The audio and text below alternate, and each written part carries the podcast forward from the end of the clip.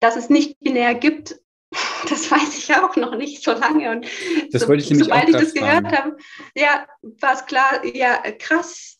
So wie, also das, ne, irgendwer hat mal das beschrieben, so, die, so, so ein inneres Coming Out ist ein bisschen so wie, man kennt eine Person und man, man weiß den Namen eigentlich, aber man, der fällt einem nicht ein.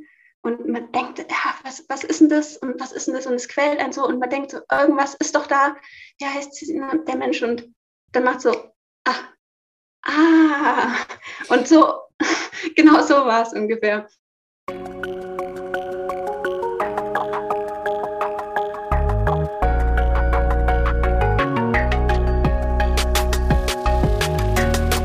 Herzlich willkommen zu einer neuen Folge von Somewhere Over the Hay Bale.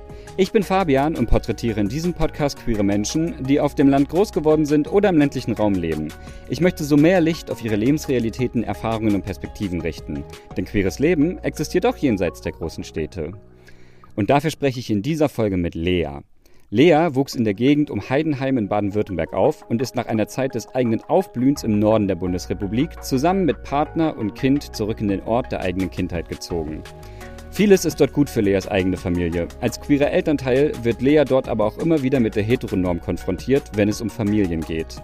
Mit Lea spreche ich deshalb über queere Elternschaft, Waldorfpädagogik als eine Art eigenes Dorf und wie kräftezehrend es sein kann, sich selbst in der Welt zu verorten. Hallo Lea, grüß dich. Hallo Fabian. Hey, hey Lea, voll schön, dich zu sehen. Ähm, Lea, wir sprechen heute über Du hast, ich hab, du hast es mir auch auf Schwäbisch geschickt. Ich, ich kann es nicht auf Schwäbisch aussprechen, über die Schwäbische Alb. Ja, die Ostalb. Die Ostalb? ja. Hast du, so einen ja, richtigen, genau. hast du so einen richtigen Akzent? Ja, ich habe ihn mir mühsam wegtrainiert in der Zeit, in der ich mich hier im Ländle gewohnt habe. Ja, man versteht mich irgendwie dann schlechter.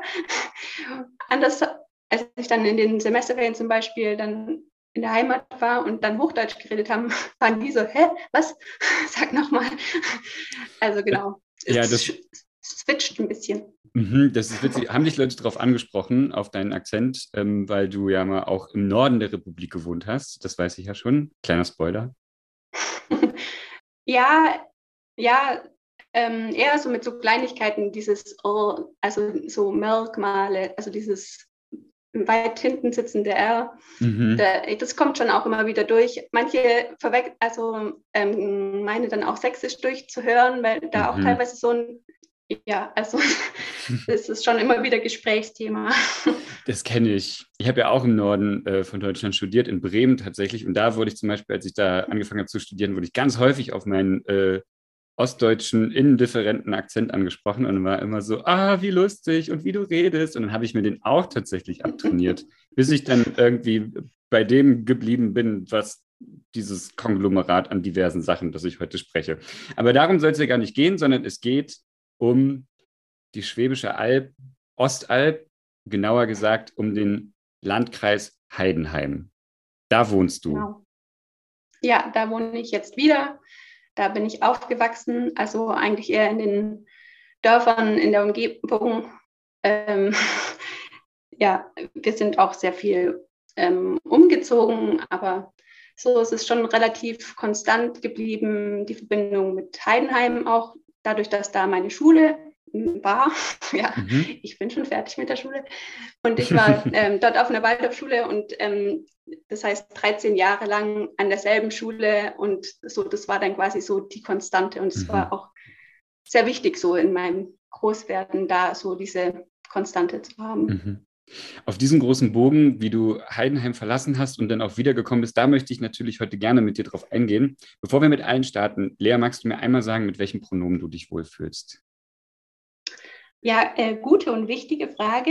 Ähm, für mich ist sie tatsächlich ein bisschen schwierig zu beantworten, weil ich mich natürlich äh, freue, wenn ich ähm, quasi einfach mit Lea angesprochen werde oder mit Lea über mich gesprochen wird, besser gesagt. Ähm, und ich mir aber immer nicht so richtig sicher bin, inwiefern ich das auch so vertrete, also inwiefern ich mir das sozusagen wert bin, so angesprochen zu werden und diesen Raum, also diesen Raum auch einzufordern, dass Leute irgendwie sich verunsichert fühlen, wenn ich sage, ja, hey, ich hätte gerne keine Pronomen.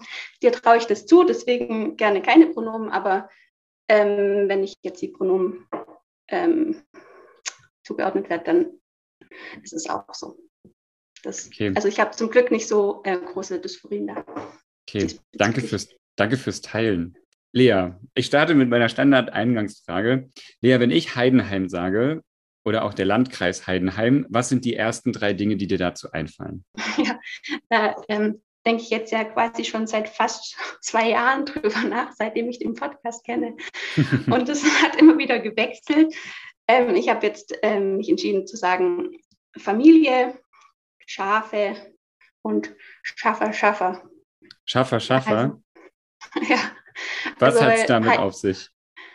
Ja, Heidenheim ist schon ähm, ja eine Industriekleinstadt und ja, so auch viele HandwerkerInnen, die auch wissen, wie es richtig gemacht wird und Qualität ist wichtig und mhm. Schaffer, Schaffer und auch Häuslebau ist auch mhm. natürlich, also es ist schon teilweise sehr schwäbisch, da wird schon auch geguckt, ähm, dass der Vorgarten auch schön ordentlich ist und dass auch kein Gräschen in den Ritzen vom Gehweg oh.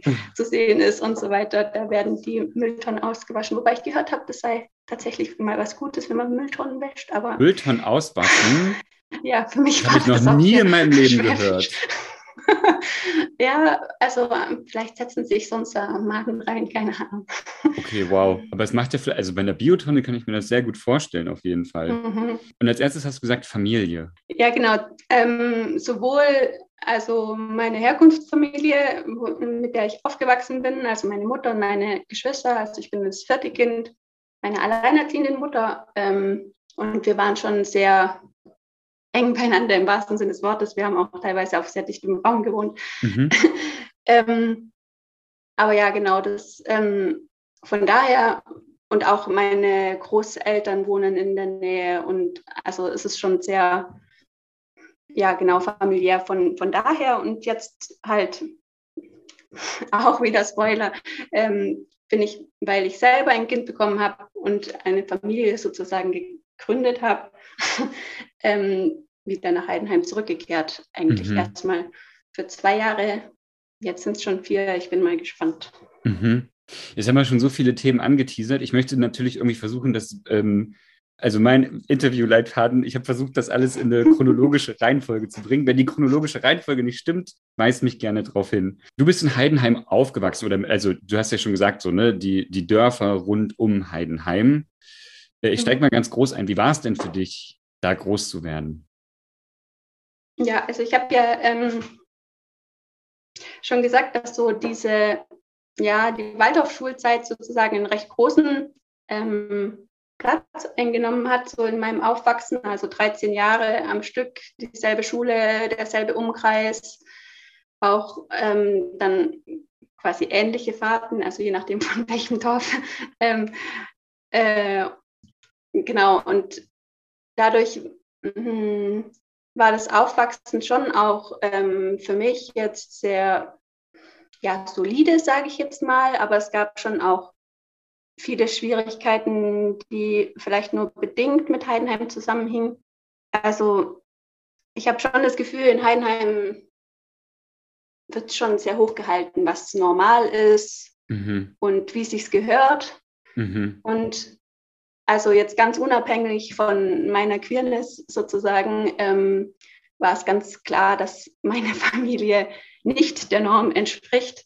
Mhm. Und deswegen ja, hatte ich auch phasenweise so ein Bedürfnis danach, irgendwie normal zu sein und dazu zu gehören und ähm, so, genau, und da habe ich schon echt, ja, teilweise sehr dolle äh, kämpfen müssen, weil ich mich halt eigentlich nie so richtig ähm, zugehörig gefühlt habe und mhm. auch nie irgendwie so richtig reingepasst habe und ich aber auch nicht genau wusste, woran liegt es jetzt und ähm, ja, deswegen war es dann umso schöner, dann, als ich weg war sozusagen und dann wiederzukommen, war dann halt auch nochmal was, was ganz anderes. Also ob es jetzt in den Semesterferien war oder ähm, jetzt halt eben wieder mhm. dieses hier Wohnen, ähm, ist auch nur gegangen, weil ich lang genug weg war und jetzt mit einer Distanz irgendwie mhm. auch diese Strukturen, die es da gibt und in, der, in denen ich auch teilweise drin hänge, auch familiäre Strukturen,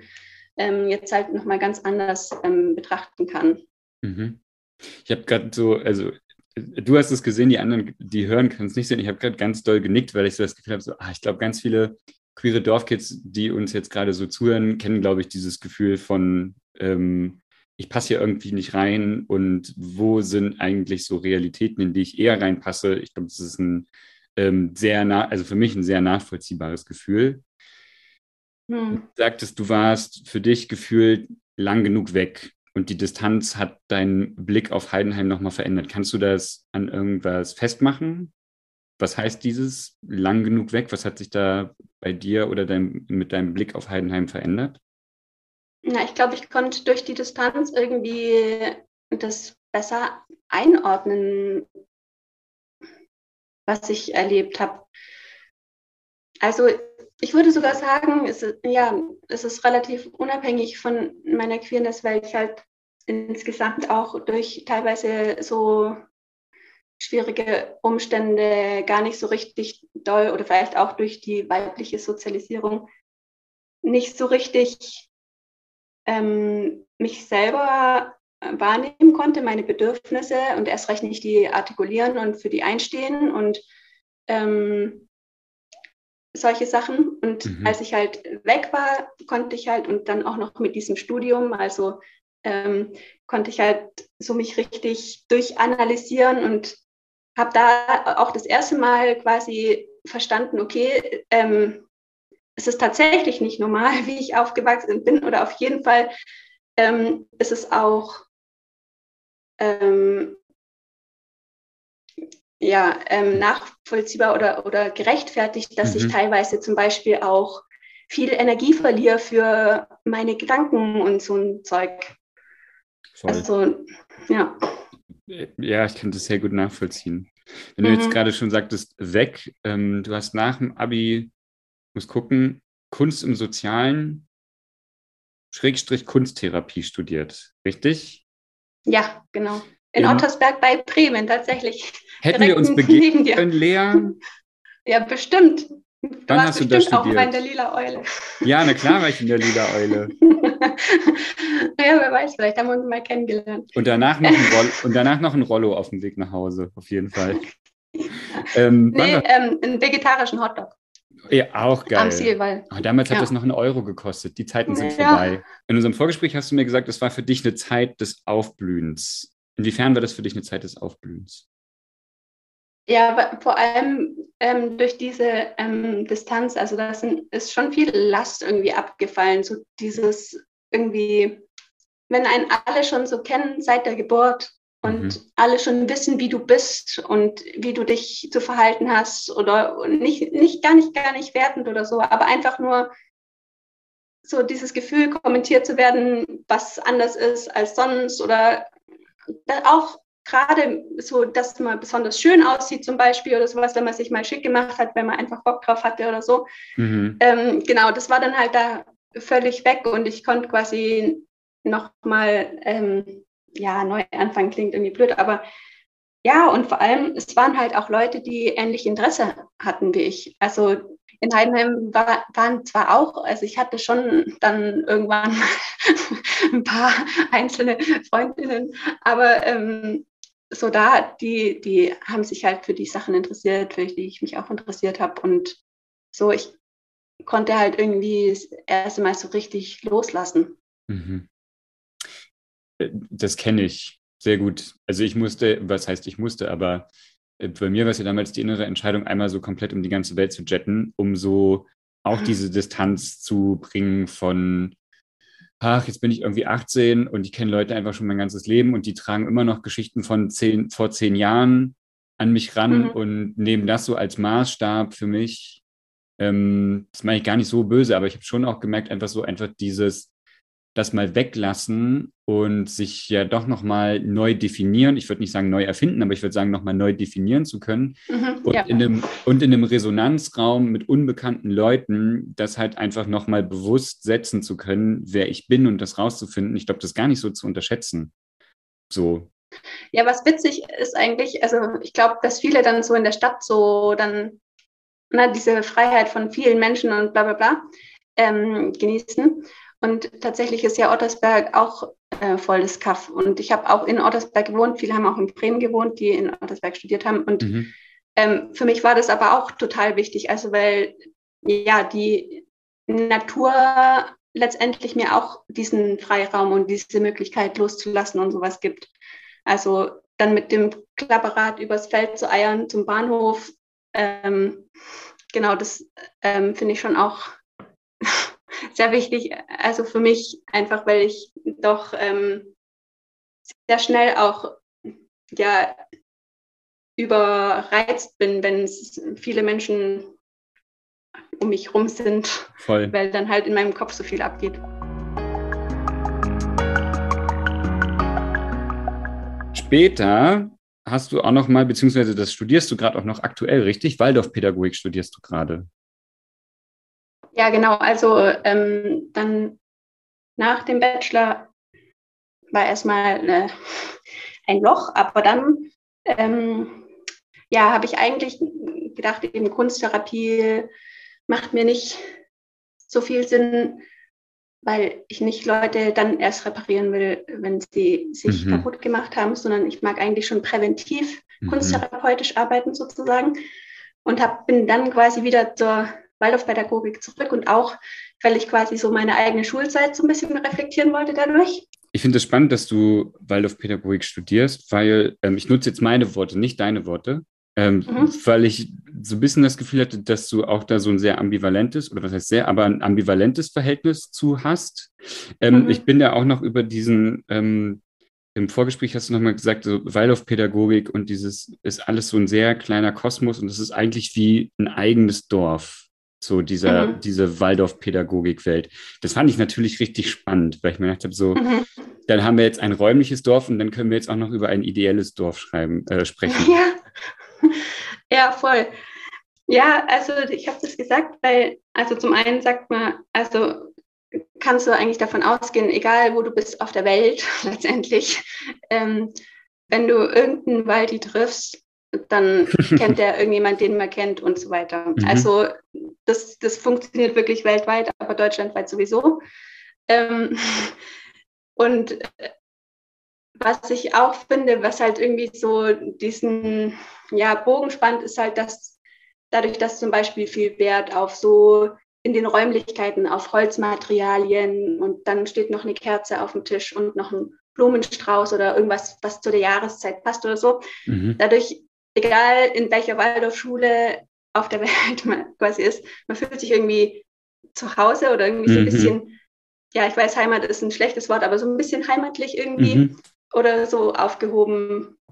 Ja, und ich habe auch das Gefühl, so in, wenn man jetzt eben Leute trifft oder wenn ich Leute getroffen habe, die Waldis sind, so ein paar Basics sind dann irgendwie halt so Insider oder sind halt irgendwie oft Leute dann, mit denen man auch auf einer Wellenlänge schwingt, aber halt eben auch teilweise, ja, es ist nicht so ganz klar irgendwie, inwiefern mhm. wird das auch irgendwie reflektiert oder eingeordnet in auch ein größeres, weil es ist schon auch die Gefahr, das eben so als ein heile Welt-Bubble-Ding hinzustellen. Und ich war da ja quasi eigentlich auch immer drin und erst eigentlich, als ich mit dem Bachelor fertig war, ist diese Bubble sowas von zerplatzt und ich war in Hamburg auf Hartz IV und so wurde so richtig unmenschlich und so behandelt, wie es halt nun mal mhm. passiert mit Menschen auf dieser Welt in diesem Scheißsystem, ähm, dass das mich halt so, also ne, ich konnte dann viel daraus mitnehmen letztendlich, als ich dann fertig war mit der Krise, ähm, weil es mir halt auch so viel geholfen hat und die Augen geöffnet hat und mich irgendwie nochmal, ja, mhm. mir einen anderen Blick letztendlich geschenkt hat. Mhm. Ja, das kann, kann ich auch nur natürlich aus so einer Perspektive sagen. naja. Oder diese, ähm, quasi dieses abstrakte Dorf, piekst du jetzt so ein bisschen rein, du schreibst deine Masterarbeit über geschlechtliche und sexuelle Vielfalt an Waldorfschulen. Ich ja. ist richtig, ne? Ich habe mich als erstes gefragt, hat das jemand schon mal vor dir gemacht oder ist das so Pionierinnenarbeit, die du da gerade leistest? Ähm, ja, äh, so es, es kommt jetzt gerade so langsam. Ich glaube, es gibt bestimmt immer wieder mal Leute, die das irgendwie versucht haben, aber es ist schon auch ja einfach ein großes Netz an Menschen und dann noch dieses Menschenbild auch. Und ich glaube schon auch, dass da die Mühlen langsam malen oder wie man das sagt. Mhm. Also ähm, ich bin noch nicht desillusioniert, dass meine Arbeit irgendwie was nutzt. Und ich habe echt viel positive Rückmeldung gekriegt auf ja, ähm, die Arbeiten, die ich bisher jetzt so quasi dazu gemacht habe. Und es gibt jetzt auch schon so ein, so ein Buch, wo, die, wo, wo teilweise auch eben versucht wird, das irgendwie neu zu greifen, auch Sexualpädagogik neu zu greifen. Und ich habe da tatsächlich auch äh, einen Artikel drin geschrieben, aber cool. teilweise ist es halt noch so ein bisschen, also ich habe das Gefühl, teilweise wird noch nicht so ganz gecheckt, dass das halt eben ein systemisches Problem ist, mhm. hauptsächlich. Mhm. Das verstehe Und dann wird halt irgendwie so, ja, ähm, ne, LGBTIQ, das gehört ja alles auch dazu. Auch die anders sind, sind so wie wir. Und also dann denke ich mir halt so, ja, äh, okay. ja, genau. Aber also, aber es gibt wirklich Leute, die dann auch das wertschätzen, wenn es eben halt irgendwie auch, ja, letztendlich vereinfacht wird, wenn ich sage, so, ja, ne, ich will jetzt nicht noch was obendrauf und nochmal hier äh, was extra, sondern ich will eigentlich Geschlecht rausnehmen aus der Pädagogik, so dass wir wirklich die Menschen sehen. Und dass dann dadurch auch diese Ideale, die ja die Waldorfpädagogik eigentlich hat, nämlich Individualität, freie Entfaltung und so weiter, mhm. dass die wirklich zum, zum Tragen kommen, weil eben auch diese strukturellen ja, Machtverhältnisse reflektiert werden mhm. müssen dazu. Stichwort strukturelle Machtverhältnisse und so Schule. Ähm, genau, du hast mir erzählt auch, du hattest an einem gewissen Punkt in deinem Leben das Gefühl, dass du deine nicht-binäre Identität eigentlich bis in deine Kindheit zurückverfolgen kannst.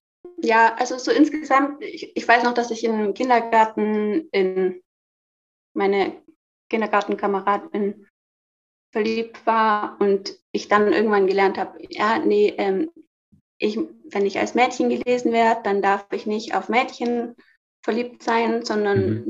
dann muss ich in Jungen verliebt sein oder muss ich den heiraten. Auch wenn es mein Bruder ist, egal, Hauptsache Junge uh. und Mädchen. ja, also, ne, ähm, aber genau, und so, das so, ja, dadurch, dass es dann halt irgendwie zeitenweise dann auch gar keine Rolle gespielt hat, was jetzt wirklich mit mir ist, weil irgendwie einfach andere Sachen wichtiger ist und ich mhm. so quasi meine Bedürfnisse und sowas habe ich auch insgesamt dann nicht jetzt so arg viel ähm, ja, ähm, wahrgenommen. Aber als dann äh, einer in die Klasse gekommen ist, der sich dann später auch als ähm, schwul geoutet hat und wir halt so endlich mal Best Friends und sowieso. Ähm, Sehr gut hat er irgendwie so am Anfang halt noch so klischee-mäßig gesagt, ja, bisschen bi schadet nie. Und dann, Herr bi, okay. Ich war halt insgesamt total unaufgeklärt. Mhm. Also ich habe dann, was weiß ich, eben, genau, und dass es nicht binär gibt, das weiß ich auch noch nicht so lange. Und das so, wollte ich nämlich sobald ich das gehört habe, ja, war es klar, ja, krass. So wie, also das, ne, irgendwer hat mal das beschrieben, so, die, so, so ein inneres Coming-out ist ein bisschen so wie, man kennt eine Person und man, man weiß den Namen eigentlich, aber man, der fällt einem nicht ein. Und man denkt, ja, was, was ist denn das und was ist denn das? Und es quält einen so und man denkt so, irgendwas ist doch da, ja, heißt der Mensch und dann macht so, ah, ah, und so genau so war es ungefähr. Mhm, genau deswegen Repräsentation und so Sichtbarkeit ist in diesem Hinsicht, in dieser Hinsicht einfach super wichtig, so, ja. um das zu haben. Wenn du so dein situatives Coming Out hast bei Menschen als nicht binär, hast du das Gefühl, das ist so ein Begriff, wo du Aufklärungsarbeit leisten musst, willst, könntest? Oder hast du das Gefühl, dass es mittlerweile schon ein geläufigerer Begriff? Gerne mit Blick auf Heidenheim. Ja, also Heidenheim ist jetzt ja allgemein gerade das Problem, dass ich recht wenig ähm, das Haus verlasse. also schon auch durch Corona jetzt fängt langsam wieder an. Und dadurch werde ich auch erst wieder mit äh, Menschen in Kontakt kommen, wo mhm. ich mich dann outen könnte, sozusagen. Ähm, aber ich würde schon sagen, in Heidenheim kann ich das so relativ sein lassen. Das wenn ich nicht jetzt irgendwie eine halbe Stunde ein Gespräch darüber führen will, zu sagen, dass ich nicht binär bin. Mhm. Also ja, genau, es, es, es, kommt natürlich schon auch darauf an. Ich habe schon das Gefühl, dass äh, jüngere Leute da eher was mit anfangen können oder auch eher verstehen, was das bedeutet. Also so von meiner Mutter oder sowas habe ich das zwar schon auch gesagt oder so, ich mache das schon auch gerne, wenn irgendjemand mich vergeschlechtlicht, dass ich dann sage, ja, hey, aber äh, ich bin keine Frau und mag das dann auch so zu irritieren, aber ähm, ja, es ist schon, schon auch so ein Thema, wo ich merke, okay, so, ich muss da auch in der Lage dazu sein, ich muss da auch entsprechend drauf sein, dass ich sowas machen kann, auch dass ich Choose your battles. Ja, zu mir Voll. stehen kann. Aber ich bin schon relativ undercover unterwegs, sehr viel. Also mhm so im Allgemeinen. Mhm. Ich wage das jetzt. Du kannst mir gerne einen Nackenschlag dafür geben, aber weil du gerade sagtest, so undercover und geschlechtliche Erwartungen, die, die an dich herangetragen werden. Ähm, du bist auch Elternteil, hast du ja vorhin auch schon erzählt. Ne? Du hast ein Kind zusammen mit deinem Partner. Ja. Ähm, genau, und da habe ich mich gefragt, so, also nicht nur aus dem Luftlernen, sondern auch, weil wir im Vorgespräch drüber gesprochen haben, Inwiefern wirkt sich das denn, dass du Elternteil bist und dass so geschlechtliche Erwartungen an dich herangetragen werden, inwiefern wirkt sich das denn da aus in deinem Leben? Ja, also dadurch, dass ich halt auch mit einem Cis-Mann zusammen bin, werden wir halt total heteronormativ gelesen mhm. und wir haben auch viele Privilegien dadurch. Also das muss man schon auch ganz klar sagen. Ich, ich verstecke mich da auch teilweise drinne, weil es halt eben einfacher ist. Mhm. Und über mich äh, rüberbügeln, das äh, kenne ich ja eh schon. Das halte ich dann eher aus.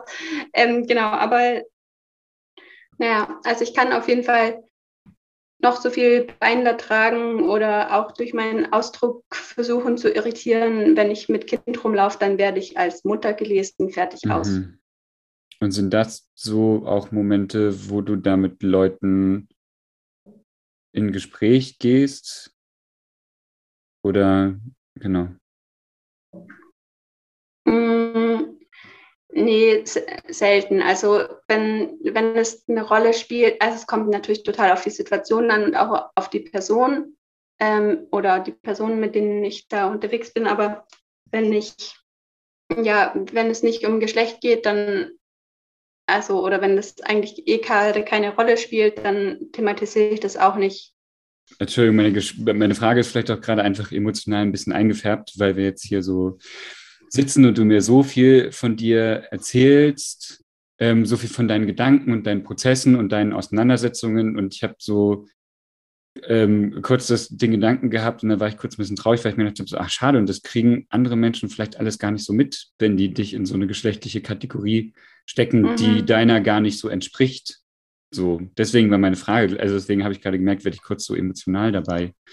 Ja. Ähm, genau, und in dem gleichen Atemzug habe ich mich gefragt, wo gibt es für dich dann aber auch Momente und Räume, in denen du das Gefühl hast, du selbst sein zu können und auch so als du leer gesehen zu werden und auch Support zu bekommen?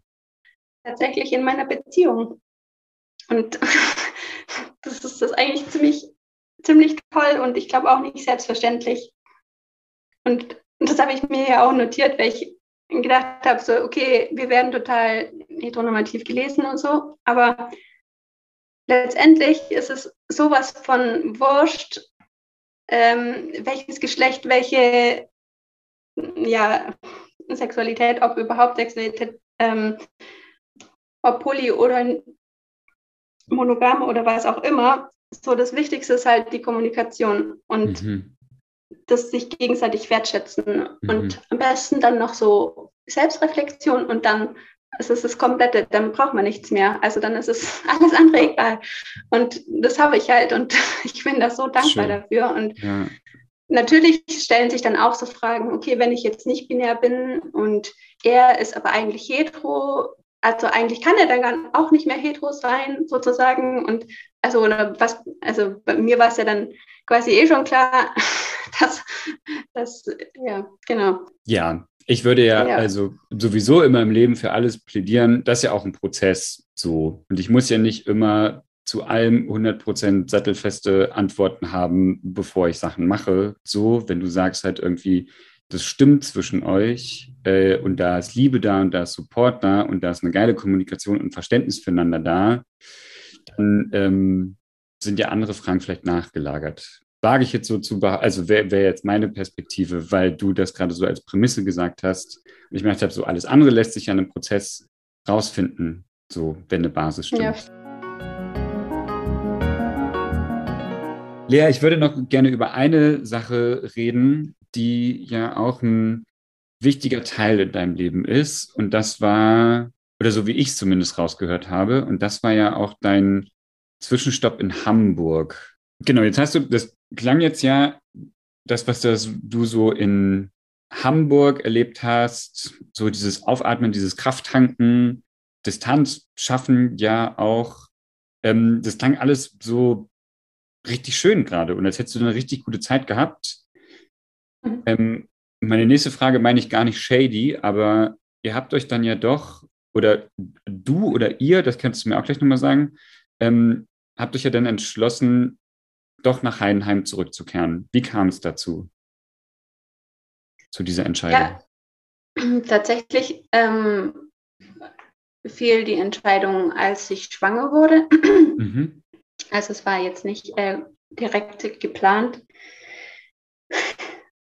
Ähm, und da hätten wir eigentlich alle Möglichkeiten gehabt, überall hinzuziehen, weil ich war dann eh gerade schon mit meinen Seminaren durch und so weiter. Also es hat eigentlich genau ja, hätten wir überall hingehen können. Übrigens auch nach Bernkastel-Kurs. Da hat sie ja auch mal jemand eingeladen. Grüße gehen raus an Julian. ähm, genau, aber dann war es halt uns wichtig, so irgendwie in der Nähe von der Familie zu sein. Und genau, und deswegen war das auch richtig gut. So für die Geburt, beziehungsweise so die ersten zwei Jahre dann irgendwie ein Umfeld zu haben, wo wir nicht irgendwie erst so eine Scheu haben zu fragen um, nach Unterstützung, sondern halt die irgendwie selbstverständlicher da mhm. ist. Und ähm, ich bin auch total dankbar, dass auch jetzt noch, obwohl es jetzt schon vier Jahre her ist, ähm, ich mich halt so richtig wohlfühle, wenn mein Kind mit meiner Mutter unterwegs ist und die machen immer so coole Sachen, also sind dann machen Kartoffeln raus und üben Spinnen und ähm, bauen irgendwas. Und das ist richtig, richtig toll und es fühlt sich so richtig gut an. Und ja, so, wenn ich jetzt zum Beispiel an Hamburg denke, die haben alle keine Kinder mhm. und das ist auch, auch gut und für mich ist es dann halt dadurch auch nochmal so, noch mehr Freiheit sozusagen, wenn ich dort bin. Aber so, ich habe trotzdem das Gefühl, diese, die, dieser Spalt zwischen Menschen, die Kinder haben und welche, die keine Kinder haben, der, der ist echt viel größer, als ich mir das noch vorher gedacht habe. Und ich habe da, also, ich leide da teilweise schon auch sehr drunter, auch, auch überhaupt so mit meiner Elternrolle. Das war schon auch eine große Umstellung und ähm, auch sowas, wo ich manchmal nicht so richtig weiß, ob ich dafür gemacht bin. Mhm. Also so meine Berufung ist es jetzt nicht so, glaube ich.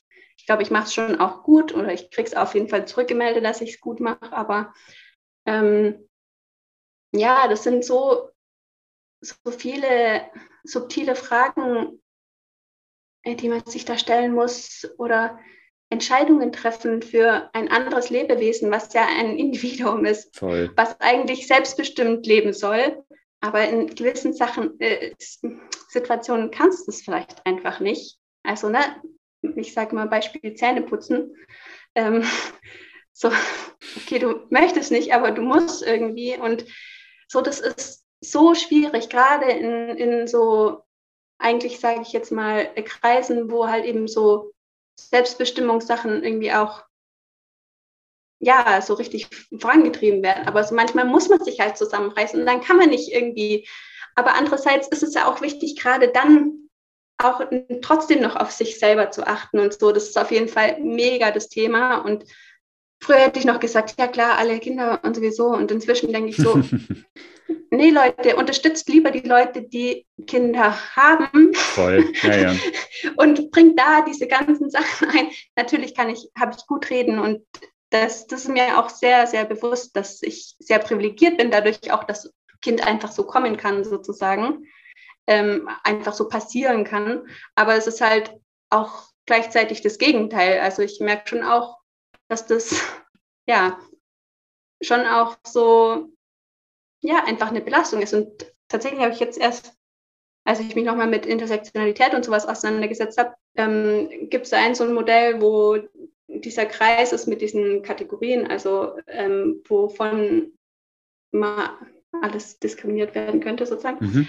ähm, dass da ähm, keine Kinder haben, mehr Privilegien quasi beinhaltet als Kinder haben.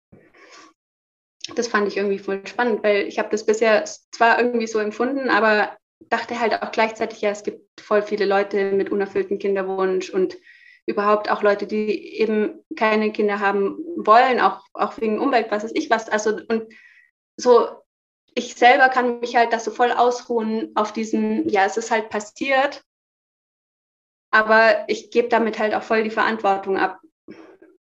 Und aber ja, jetzt, jetzt nicht mehr, jetzt habe ich die Verantwortung und zwar für immer. Mhm.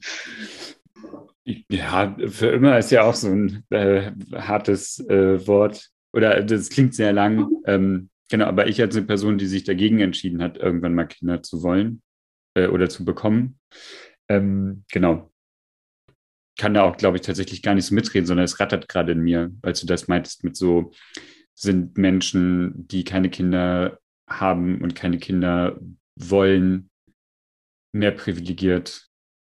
Ähm, da müsste ich, möchte ich gerne drüber nachdenken in nächster Zeit, habe ich festgestellt. Mhm. Weil ich das noch gar nicht so, ich habe das noch gar nicht so wahrgenommen für mich tatsächlich. Weil ich bisher immer nur gedacht habe, so, jetzt bin ich so Anfang Mitte 30 und so in meinem Umfeld für alle meine heterosexuellen Friends gibt es halt, also so cis-heterosexuelle Friends, gibt es halt so gesellschaftliche Modelle und Strukturen ähm, und da können die halt mit so reinrutschen. Und für mich als eine nicht heterosexuelle Person, die keine Kinder möchte, gibt es diese ganzen Modelle irgendwie nicht, sondern ich muss mich wirklich mhm. sehr aktiv damit auseinandersetzen und das zermartert mir manchmal ganz schön das Hirn auch so. Ja, voll. Aber letztendlich, have kids, don't have kids, your choice. Ich finde, ja. da sollten sich alle tatsächlich mal auch ein bisschen ähm, entspannen, meine Meinung. Ja, und wo du das gerade gesagt hast, ja, schon voll. Ja, aber wo du es gesagt hast mit diesen ähm, diesem Bild, wie es, wie es irgendwie zu laufen hat oder sowas, ist natürlich auch jetzt für mich zum Beispiel so, dass ich halt total, dadurch, dass ich quasi angefangen habe, in diese Richtung zu gehen, ungefähr, auch wenn ich es ganz anders äh, lebe letztendlich, werde ich trotzdem auch immer wieder in diese Schablone quasi reingedrückt. Ja. Aber ja, ich finde auch sowieso, ob privilegiert oder nicht, was auch immer, es ist ja meistens so, dass es beides Ah, nee, überhaupt nicht meistens, Entschuldigung. Aber es ist ja schon häufig so, dass viele Sachen gleichzeitig das eine und das andere sind. Voll. Also es sind immer beide Seiten der ja. Medaille, egal welche oben liegt. Ein weißer Ach. Spruch von mir. Ach, und ich dachte, es wäre endlich mal einfach. What? Ähm, und Lea, du hattest oder hast ja, ist ja eigentlich auch ein aktiver Prozess gerade bei dir, auch das Bedürfnis in Heidenheim ja auch selbst was in Richtung queere Bildung zu starten oder queere Sensibilisierung. Was passiert da gerade bei dir? Was, was stößt du gerade an? Plottest du eine Weltrevolution? Erzähl mal. Ja, es ist richtig schön. In, in ähm, letzter Zeit bin ich wieder ähm, sehr intensiv mit einer Freundin von früher, die da auch sehr wichtig war, zeitenweise, ähm, in Kontakt, die auch in Heinheim wohnt. Und ähm, wir haben uns jetzt verbündet und haben in einer äh, Bar, die jetzt neu eröffnet hat in Heidenheim, ja, es gibt eine Bar, die hat immer nur samstags auf. Aber, okay, wow. Ähm, Exclusive. Nee, es gibt schon auch andere Sachen, aber so irgendwie fühlt die sich so an, als hätte die Potenzial. Und tatsächlich haben wir gerade letzten Samstag ähm, mal nachgefragt, wie sieht es eigentlich aus? Ähm, wir hätten da so eine Idee. Und ich hatte ja schon vor über einem Jahr auch letztendlich angeregt durch deinen Podcast tatsächlich. Vielen Dank nochmal.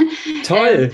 Ähm, ähm, hatte ich schon versucht, eine Facebook und Instagram zu machen und ich scheitere kläglich. Also bei Instagram ist es irgendein technisches Problem, weshalb ich da einfach irgendwie nicht gescheit reinkomme. Bei Facebook check ich es einfach nicht, was ist ich. Also eigentlich dachte ich, ich bin schon so ein bisschen Millennial, aber ich bin wohl doch Boomer. ähm, ja, jedenfalls habe ich aber da schon ähm, ein Logo entworfen, wie ich dann eine Art Netzwerk nennen könnte, das da dann entstehen könnte. Nämlich äh, merkwürdig. Ich halte es mal in die Kamera. Merkwürdig. Queeres Leben in Heidenheim. Cool, ich finde es richtig gut. Und äh, da haben wir jetzt angefragt und gemeint, ja klar, macht ruhig mal. Und vielleicht gibt es da mal einen Themenabend oder Netzwerktreffen oder was auch immer. Eine Playlist gibt es auf jeden Fall schon. Fantastisch. Ist, die Prioritäten sind gesetzt. Ich lieb's. Lea, das ist großartig. Das ist richtig großartig, weil das sind ja so Kiesel und Steine, die ihr da jetzt zu zweit ins Rollen bringt. Und wenn ich mir überlege, ich habe jetzt ja schon fast an die 30 Geschichten irgendwie von Menschen ähm, in meinem Podcast drin, wenn ich mir überlege, was aus so einer von so einem ersten Treffen alles irgendwie ausgeht. So, ne? Also als ich in Templin war und mir überlegt habe, was da so die, die ersten queeren Stammtische alles ins Leben gerufen haben, bis zu Dorfdiskos. Als ich jetzt mit äh, Patrick von der Dorfpride gesprochen habe, ja auch aus Baden-Württemberg, mhm. ähm, aus äh, Oftersheim und das war ja auch so, es gab dieses eine Treffen, aus diesem Treffen ist einfach eine, eine ganze Dorfpride-Initiative erwachsen und die machen das dieses Jahr jetzt schon zum dritten Mal und das ist so, ich finde es richtig geil. Also es, so vieles startet einfach damit, dass sich Leute, die Lebensrealitäten teilen, die Ziele teilen, die Gefühle miteinander teilen, einfach mal in einem Raum zusammenkommen und ihre Synergien bündeln. Großartig, finde ich richtig gut. Ja, voll. Ja, und aber bisher war ich halt so, dadurch, dass ich so oft undercover unterwegs war, weil ich halt irgendwie auch Angst hatte vor den Reaktionen oder so exponiert zu sein oder so, ähm, habe ich mich auch nicht so richtig getraut, ja auch zu, also angesprochen werden zu können, sozusagen, mhm. in, um dann mehr Leute zu sein, weil wir sind jetzt bisher zwei und es ist einfach immerhin schon zwei und es ist so voll wow, voll cool und ist richtig, richtig toll. Wir sind schon zu zweit. Ähm, und aber es fehlen halt trotzdem noch Leute, dass das wenigstens irgendwie so eine, also dass es, dass es sich auch wirklich halten kann und dass wir uns nicht ja verbrennen oder dass nicht das so personalisiert wird an uns, sondern es Voll. geht ja wirklich eigentlich um die Sache. Mhm. Ja. Drückt euch die Daumen. Habt ihr schon einen, einen, ersten Termin? Ist es etwas, was wir hier bekannt geben können oder Werbung für machen können? Oder wie kann man euch erreichen? Ja, tatsächlich. Ich habe ähm, schon eine E-Mail-Adresse ähm, mir gemacht und zwar ähm, queeres-leben.posteo.de. Da kann man sich gerne melden. Und ja, bisher ist es, wie gesagt, noch so ähm, noch recht vage und ähm, muss alles noch genau geguckt werden, wie und ob und was und sowieso, aber ja, gerne melden, falls. Super. Packe ich auch mit in die Folgenbeschreibung. Lea, stellt ihr euch noch die Frage, ob ihr eigentlich wieder weggeht? Weil du irgendwie meintest, so in Hamburg habt ihr offene Türen, ihr wolltet nur für zwei Jahre bleiben, jetzt seid ihr vier da. Stellt ihr euch die Frage noch, ob ihr wieder weggeht aus Heidenheim? Ja, wir sprechen da schon auch immer wieder drüber.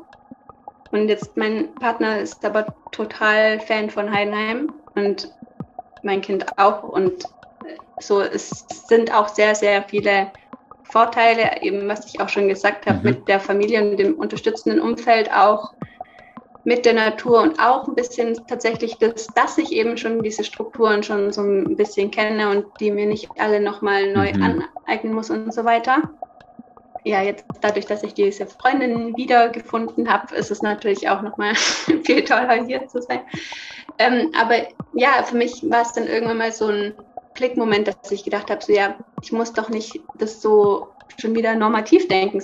Wir müssen ja nicht irgendwie alle zusammen weggehen oder es muss ja auch nicht nur ich weggehen und dann trennen wir uns, was weiß ich was, sondern mhm. es kann ja vielleicht auch wirklich einfach so sein, dass ich eben so ein Wochenende im Monat oder lass es auch eine ganze Woche sein, woanders hingehe, vielleicht auch zum Arbeiten oder was auch immer und dann komme ich mit neuem Schwung wieder hierher, weil es gibt, also ich würde schon sagen, Heidenheim ist ein richtig gutes Umfeld und es gibt tolle Sachen und es ist für meine Familie auch das Beste und ich freue mich auch zurückzukommen, wenn ich halt genug das Gefühl habe, ich kann auch ich sein. Das Interview mit Lea hat mich wirklich sehr bewegt, sowohl rückblickend auf meine eigene Jugend als auch in meiner jetzigen Lebenssituation. Der Gedanke, viel Energie zu brauchen, um Überlegungen zur eigenen Verortung und Lebensgestaltung zu verfolgen, und die letztendlich auch auszuführen, resoniert dabei sehr in mir. Es gibt mittlerweile so viele diverse Konzepte von Zusammenleben, dafür Verantwortung füreinander zu übernehmen und Familie zu definieren. Und darin steckt ja auch die Stärke von Queer als politischem Konzept. Kategorien und Strukturen zu erweitern, sie zu überwinden und prozesshaft mitzugestalten. Die Realität ist aber auch, gesellschaftliche und staatliche Strukturen priorisieren oft noch genug nicht queere Lebensrealitäten. Um das zu ändern, brauchen wir alle noch einen langen Atem. Das kostet individuell und kollektiv viel Kraft und Gedankenleistung, aber der Prozess ist längst da. Und wie auch in Heidenheim, dank Leas Initiative. Gemeinsam lassen sich mit dem Schulterschluss Kieselsteine ins Rollen bringen, damit Menschen sich mit ihrer Umgebung und nicht entgegen ihrer Umgebung entwickeln können. An dieser Stelle vielen Dank an dich, Lea, für deine Offenheit, deine Ehrlichkeit und all deine Geschichten. Falls ihr Lust habt, gemeinsam mit Lea das erste queere Netzwerk in Heidenheim zu gestalten, meldet euch bei Lea unter queeres-leben.posteo.de. Das war Somewhere Over the Hay Bale. Ihr findet alle Folgen überall, wo es Podcasts gibt. Ich freue mich auf Instagram, Facebook und per E-Mail auf eure Nachrichten und euer Feedback, denn ich bin richtig gerne in Kontakt mit euch. Letzten Monat gab es ja leider keine Folge, weil ich krank war und auch da vielen herzlichen Dank für all eure lieben Worte. Und wenn ihr beim Hören jetzt merkt, hey Fabian, meine Geschichte ist voll was für deinen Podcast, dann schreibt mir gern. Wirklich, wirklich gern so wie Lea. Bis dahin.